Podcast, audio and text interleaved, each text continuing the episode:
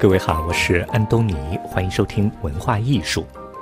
巴黎国际大学城最近新增了一栋中国出资建造的学生宿舍，取名中国基金会河园。这座河园有三百间学生宿舍，其中百分之七十给中国学生用，百分之三十留给其他国家的学生住。河园的外墙有一点北京皇城根常见的青砖的样子。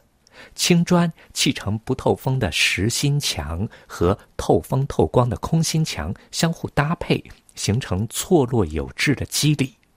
河源的内部结构是福建土楼的一种变体。走进新式土楼里的一间学生宿舍参观，正面一扇大型采光窗外是一个足球场，采光窗边是用青砖搭起来的垂帘般。镂空的柱台，既可以躲在里面拿着望远镜看外面鲜活的人间舞台，也可以放个香炉，让青春的空气把沉香徐徐吹进土楼，弥漫在主人的寝室里。除了厨房、琴房等公共的空间以外，河园的顶层有一个可以眺望埃菲尔铁塔的空中花园。楼下马路上车水马龙的嘈杂，与鸟语花香的错综迂回虚实相间，为年轻人们在课余心旷神怡的卿卿我我提供了舞台。河源的建筑设计由两家建筑事务所共同承担，一方是张永和与鲁丽佳名下的非常建筑团队。另外一方是法国建筑事务所 Codify 团队。好的建筑，功能上得体适用，形式上分享审美趣味，文化价值上有展翅高飞的潜力。那河源在功能上到底有多适用、多实用？在正式启用之前，我们通过想象得来的天马行空，未来需要年轻的学生们去证实。在造型方面，张永和是名家。在二十一世纪初以来，当代艺术界，尤其是观念艺术领域，一些重要的美术馆和策展人喜欢邀请他参加展览。张永和在形态上的当代性，在材料上的出其不意，在效果上的实验性，构成了他这个建筑师与当代艺术界在造型上的默契。这也是他的工作里前沿性的一个方面。张永和在上个世纪八零年代初就前往美国学习建筑，之后学以致用，又在哈佛、美国麻省理工等名校教授建筑。他在美国体系里完整的学习、研究和传承了国际现当代建筑设计、国际现当代建筑造型形制。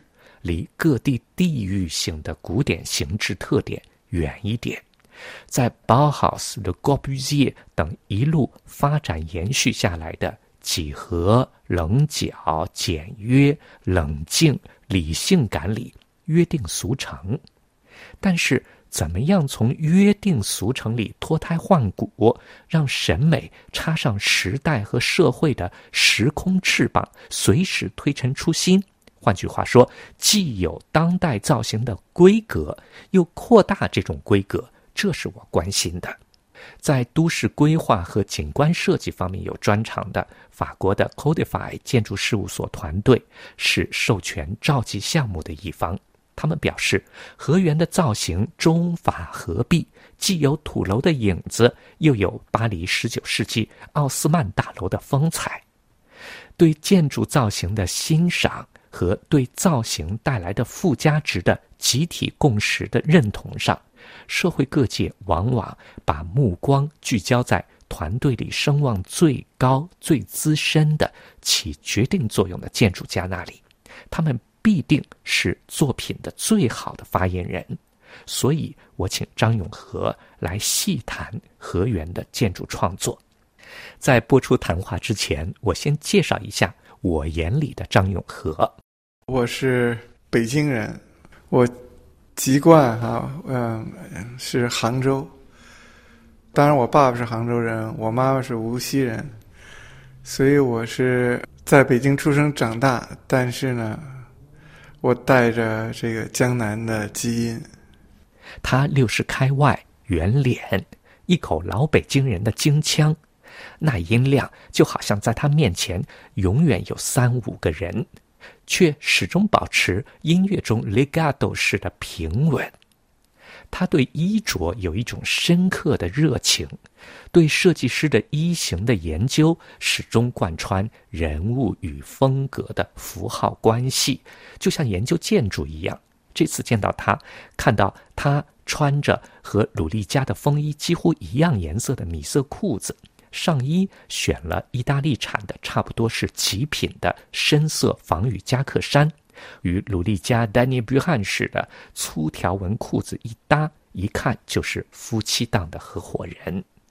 他给我的印象是稳重执着，在研究框架的同时找出路，在深沉的年纪里活跃着。他很喜欢小孩子，喜欢年轻人。他对生活里的品质感、高级感信手拈来。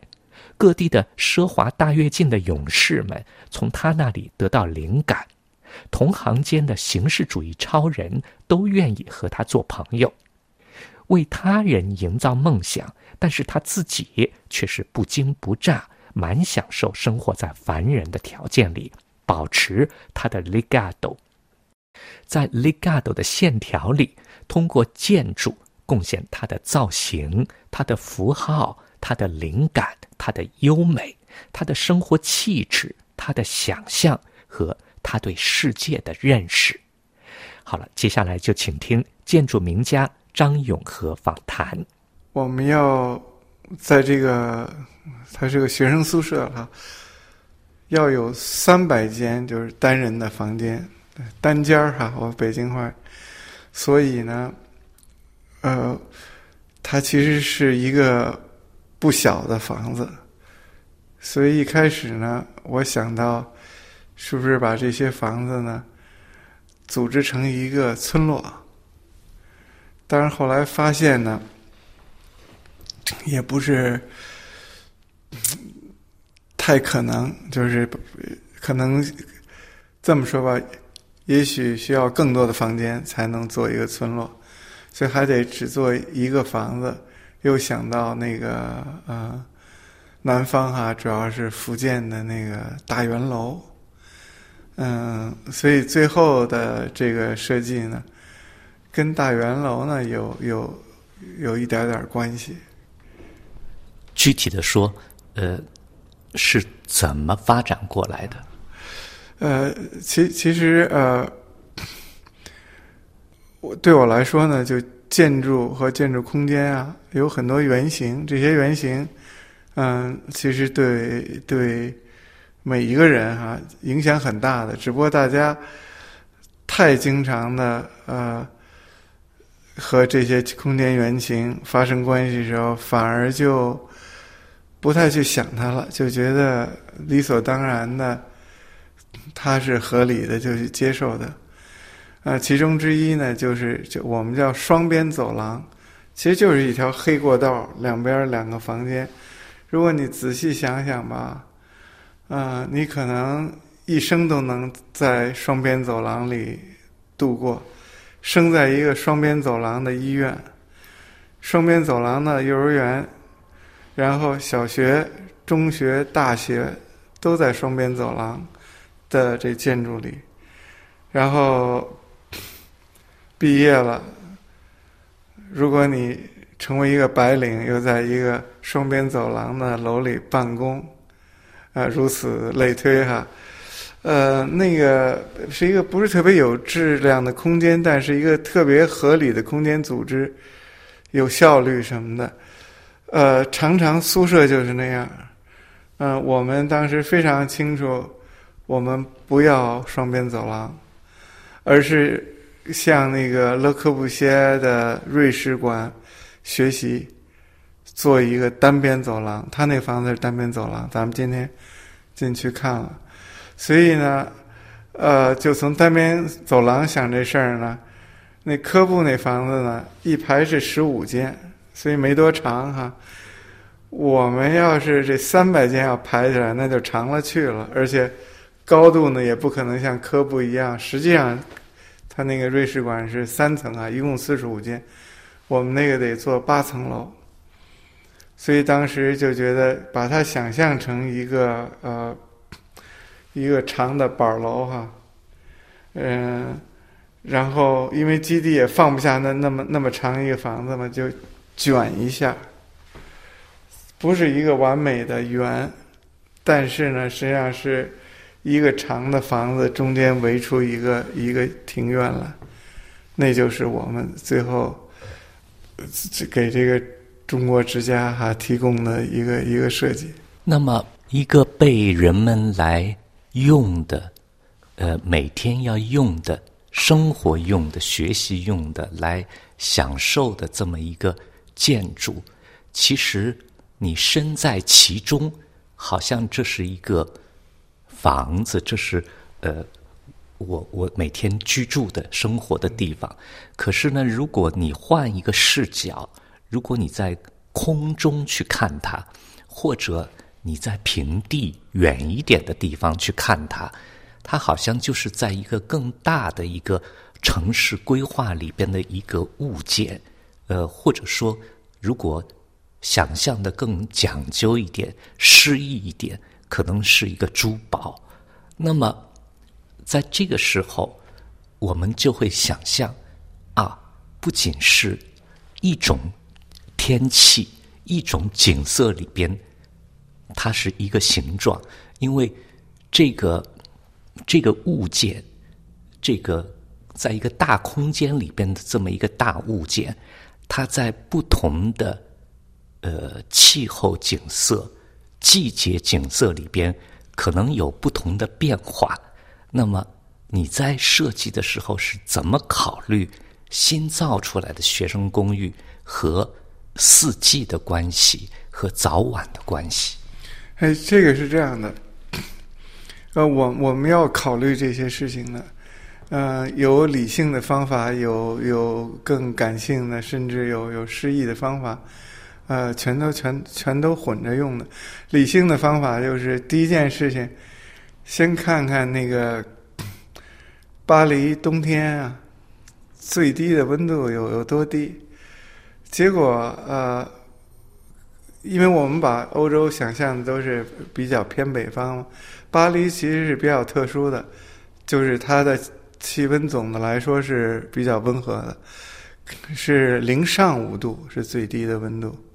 当然，就是巴黎也挺大的哈，在不同的地方也许还有差距什么的。嗯，那然后当然就是这个房子一面实际上一面向南，同时上的也是环路，还有一面向北。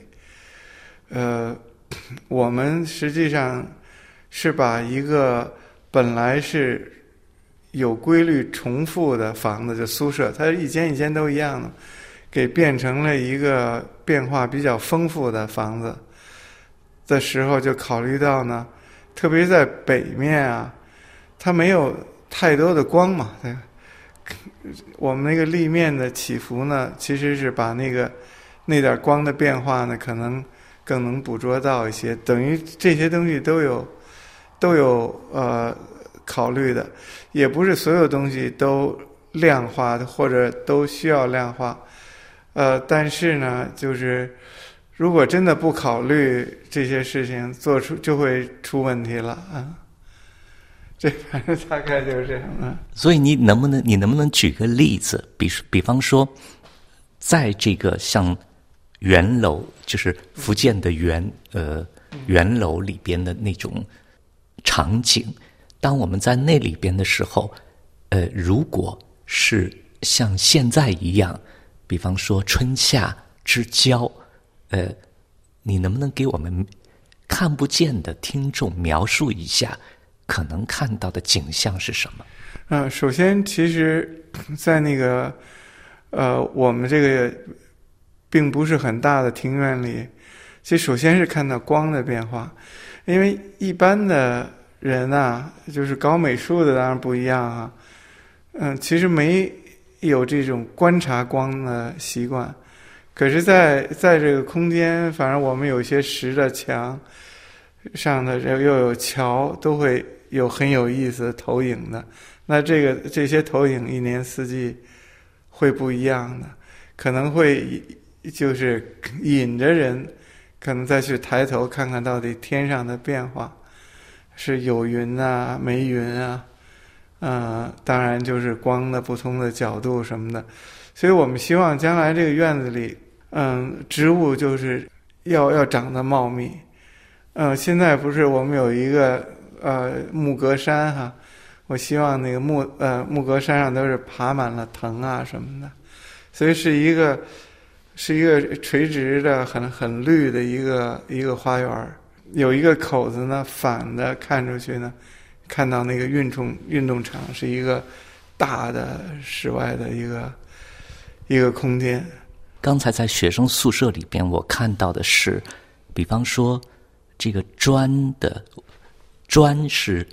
把它用来做透光用的，有一面的砖，好像有有对，呃，有一面是北面，呃，有一面没有。那么有透光的这个砖呢？哎，我可以看见这个光线，在一个像今天天不是刚才天不是特别特别亮的时候，哎，这个光线还是透进这个呃砖里边来，在这个砖的。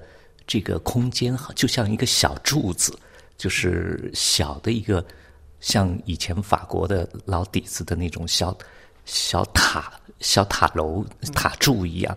然后又从这个塔柱里边再进入房间，好像给我是这样的感觉。哎，等于是有一个巴黎特别会做小的几乎没有的阳台嘛。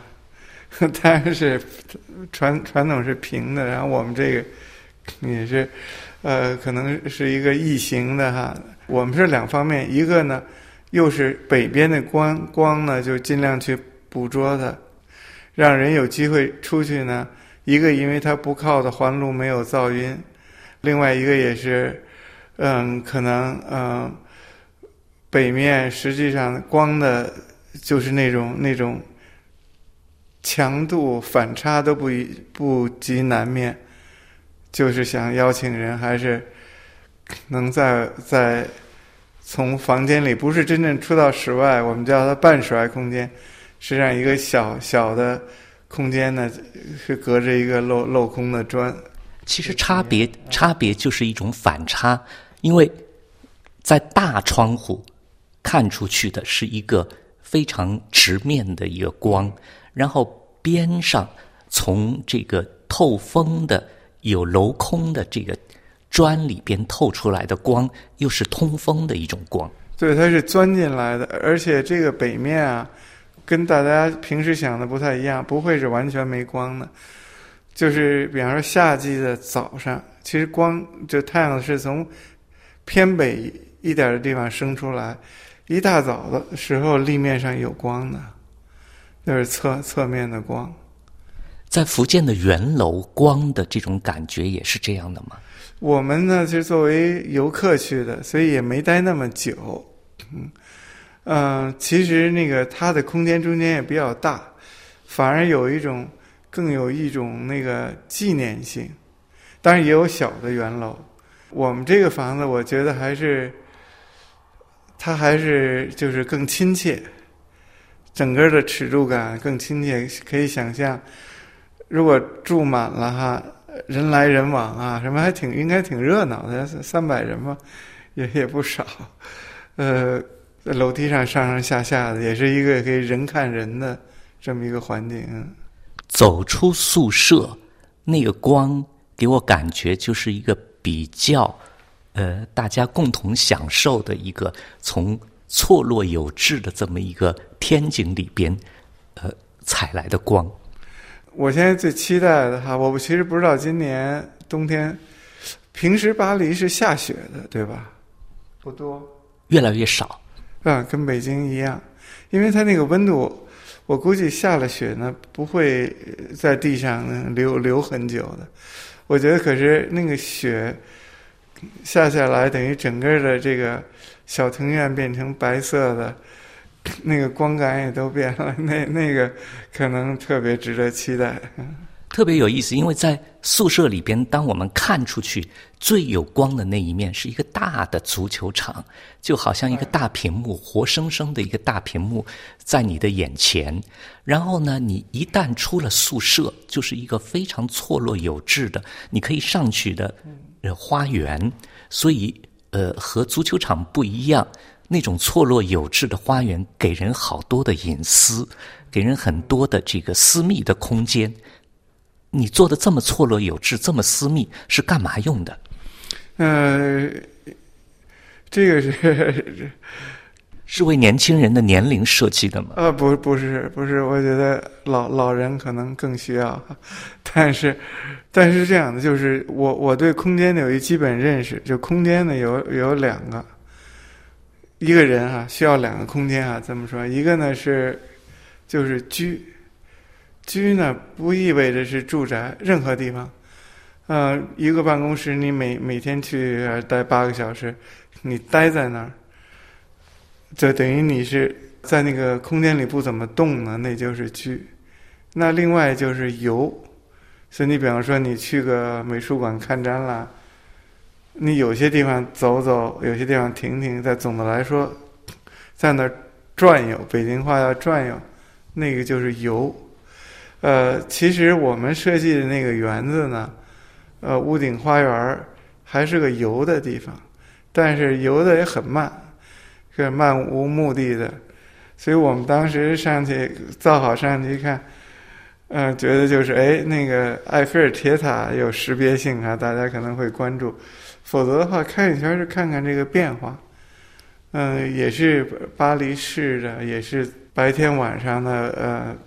然后，然后这绿化再起来一点可能让它又慢慢的就从那个油，可能就变成居了，就待下来，反正就大概是这么一个变化过程嗯。其实给我感觉，在出了宿舍，还是在建筑里边的时候，是一种错落里边找到了迂回，所以这个年轻人可以在里边躲躲藏藏，或者是慢慢的这个。呃，散步呀，待着呀，好像都蛮适合的。老老老老人也也需要躲躲藏藏的，这这个，因为我我现在已经已经到了那个年龄，可以比较负负责任的说，这个需要是有的，倒不是年龄啊。我还真我我自己其实变化挺大的。我我年轻的时候。我特别不喜欢公园因为我觉得公园基本是在浪费甚至糟蹋城市。城市城市就一条街窄窄的，最好是不超过三米宽，然后两边都是店。那后来呢，慢慢慢慢的就觉得，呃，城市里的公园哈，真的是是对这个，就是我形容的这种。这个大街小巷啊，那种特别特别城市化生活的一个补充，所以所以越来越接受这个这个这种城市里人造的这个自然环境。嗯，当然就是我我讲的，我觉得其实，所以每个人在一定程度上最好都有这么两个去处哈。然后在这个建筑的外观，我们看上去用的这个砖，呃，它好像有一些，它在选砖的时候让我感觉到有一种选的有一些肌理，这些肌理就像意大利的那种织物织料一样，不是非常平滑的，呃，哪怕每一块砖它都有一点颜色的变化，有一些。看起来像是自然的一种一种呃粗糙度，因为呃我自己对材料的理解就是，材料呢并不是说那种自然的说一定是一块石头，嗯，但是呢，它是人手造出来的，它就有这种手工艺体现出来的一种变化的那个自然，嗯，所以呃。砖头呢，其实今天是有工业产品的，那每块完全一样。那我觉得那种质量对我来说就是没质量，因为一块砖头应该有它自己的质量嘛，所以每块砖头应该都是不一样的。而且像像那个南方啊，嗯，这只是中国南方哈，那个砖头摆在窑里的摆法它是这样摆的，斜的一排，然后上面呢又这样斜的一排，所以呢，如果是是烧红砖啊。等于这这这个地方，就是上面压了砖头这个地方，它是烧不到的。所以等等这个烧完了，这一块红砖上有几个黑的斜道。嗯，是是是是，它是 那当然也是工人码的时候也不那么仔细的，所以等于每块都不一样。但是每块不一样的砖。总体做出来的效果，在你看来是什么样的效果？那其实就是，比方说像花泥一样的哈，就是这种这种羊毛织出来的，就就是有那种是材料本身就与生俱来的那个带的那个变化，也不是刻意去做的。所以这个砖头砌，像那个巴黎这房子也是。呃，首先是真气，因为实际上，在欧美现在更多的砖墙是在地面上砌成一大块，然后带框带个金属框挂挂上去，所以它完全是像也是贴瓷砖的做法。我们在巴黎那个真是一块一块从底下砌上去的，法国工人没怎么干过这活儿，因为他这个。又要有有这个有，就是效率也比较低啊，然后要求的技能还比较高的，但是它出来的一个质量呢，就是刚才讲的，因为它是在自然的变化，所以它有有有一个机理，也是非非常的丰富，所以这就是我们为什么一定选手工砖。这手工砖，所谓手工砖，就是。这个我都都不知道是不是木头盒子，我想那砖头挺贵的，可能就还是木头盒子里头把泥拍进去给拍平了，然后这个烧的时候，他拿出来烧的时候，他已经每块有有一些微差，然后烧的时候也是有的会搬来弄去啊，就变点形啊。刚才讲了，有的地儿烧到，有地儿烧不到。所以自产那一批砖就有这种很很多丰富的，我觉得那个对我来说是，当然现在可能正在消失，可是真的是我我心目中建筑该有的质量。所以用木头也是，尽管那个木头现在用的还那么多接的，可能有点过了，可是还那个就是木头，你不会觉得它是。什么东西把它包了层皮呀，或者是假木头啊什么的，所以我的这种物质观、材料观实际上是非常的保守的，是我是老老派的啊。我听出了呃你的老底子的讲究，那呃回到刚才那个话题，就是呃。中国渊源的这个话题，呃，你刚才说了，像福建的那个圆楼有那样的一个启发，就是想最初想到了那个。那中国地大物博，很多人可能连圆楼都没去过，他想到的中国的元素，恐怕就是一个他们熟悉的某一个地区的北京地区的一个一个符号，一个呃。那么你是怎么让人知道你做的虽然不是北京的符号、北京的天坛的顶的符号，但其实你做的也是呃有中国渊源的呢？这个啊，这个实际上是呃建筑呢，嗯，有比较特殊的一面。这是所谓特殊一面，就是跟造型艺术、跟音乐。都都不太一样。实际上就是呃，建筑首先是个实用的东西，它是遮风挡雨嘛，啊，挡太阳。当然从那儿出发有很多事情，我们都去关照哈，就是看出去怎么样，就是从视觉上说，然后一直到温度、湿度，甚至呃有的时候也能。考虑到气味这种问题，也不是不可能，所以进了一个老的一个书房哈，闭着眼睛都知道啊。那当然，这有的也未必是我们设计，种种种种这些东西，这些东西呢，首先会给一个人使用者或者是参观者啊一个感受，那个是最。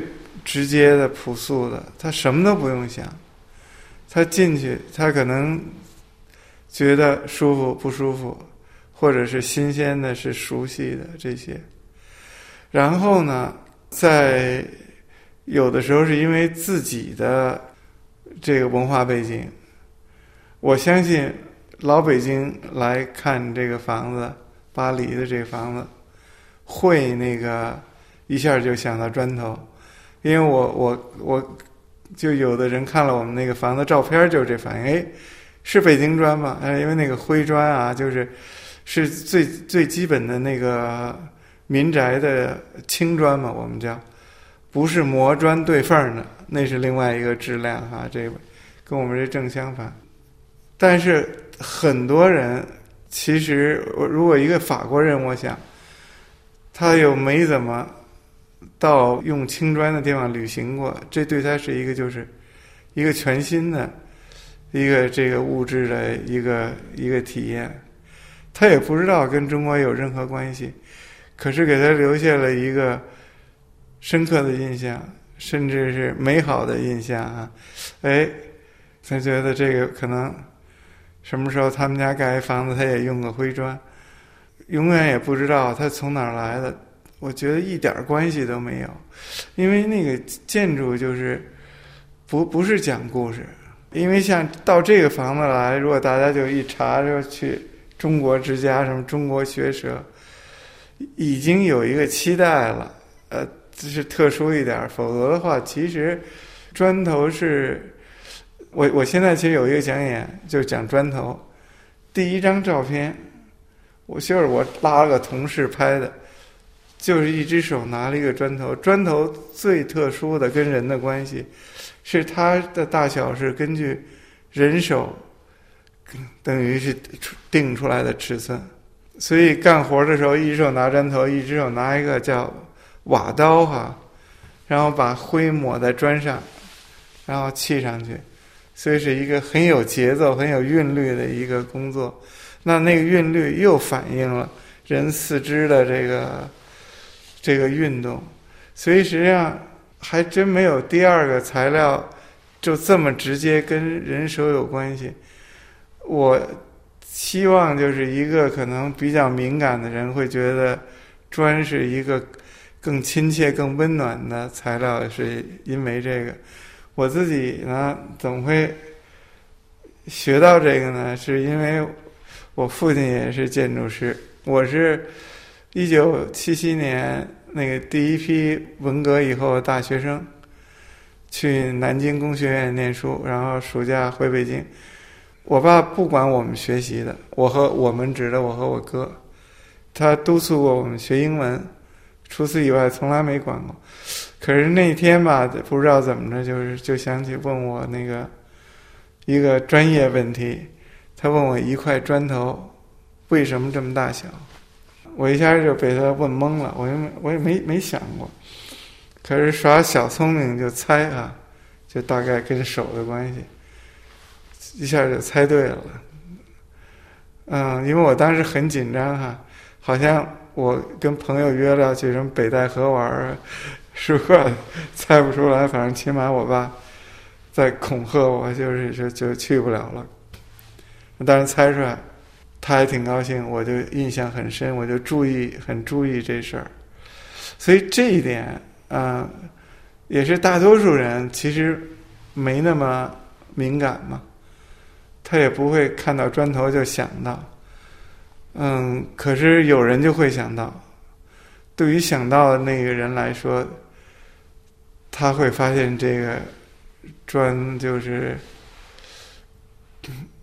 就是跟他的有有一个关系，跟其他材料不太一样。嗯，我刚才听你说的，对于材料的选择，对于光线的处理，对于通风的处理等等，这里边有很多。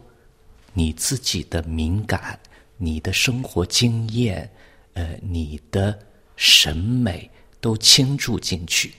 但是呢，建筑和别的艺术工作不一样，因为别的艺术工作就是自己出资，自己来做自己的事情。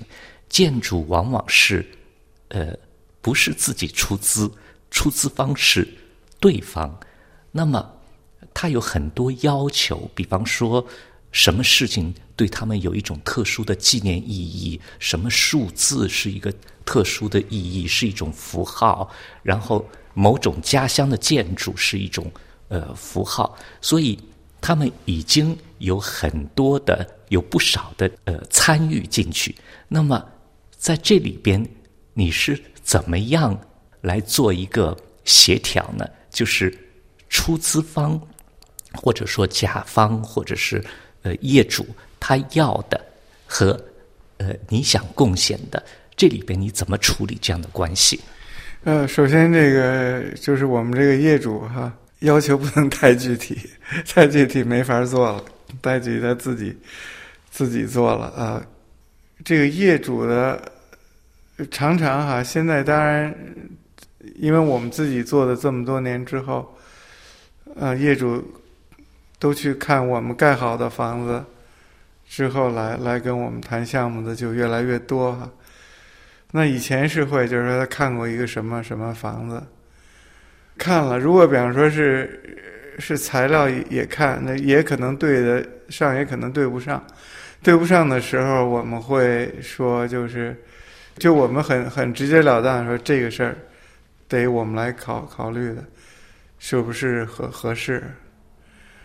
所以，所以我们有很多业主，我们到最后也也挺真的挺那个感激他们哈，是因为他们就是就让步了，他他也不就是说他并不理解我们要干什么，因为我们无法把那个现现在有什么什么先软图啊模型，可实际上他他看不到那最后的那个真的那东西，他通过这些不同的这个媒介是看到的。都是激发他的想象力的，可这想象力可能就想歪了，也不是他想歪了，就是他根据他的经验来猜嘛，说这房子可能什么样，嗯，就猜不准。所以我们常听到一句话，就是业主在盖好房子说，再也没想到这个呵呵 他这房子是这样的，那就是这样。所以如果一个还是如果一个业主特别较真儿。有些非常具体的要求，那就其实就不太容易再做下去。在建筑师、当代建筑师里边，有一类建筑师，他对于形式的追求到了极致，也就是说，一定要在形式上一鸣惊人，可以牺牲很多呃其他的，就是对于造型对他来说，或者是。材料的，呃，出人意料，呃，或者是标新立异，一定是第一追求。你是属于哪一类建筑师？我我显然不属于这一类哈。这一类呢，有一比较大的啊问题。这问题分分两方面哈。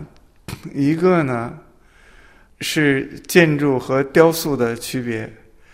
我们我们还爬到那个。纽约自由女神像里面哈，因为很大，然后里面也有电梯什么的，里面也可以是个房子，等于那个房子就是那空间就比较奇怪了，因为是自然女女女神的头啊，什么一个胳膊啊什么的，它跟那个它里面空间不是考虑到真的人对这空间的体验的，它是偶然的。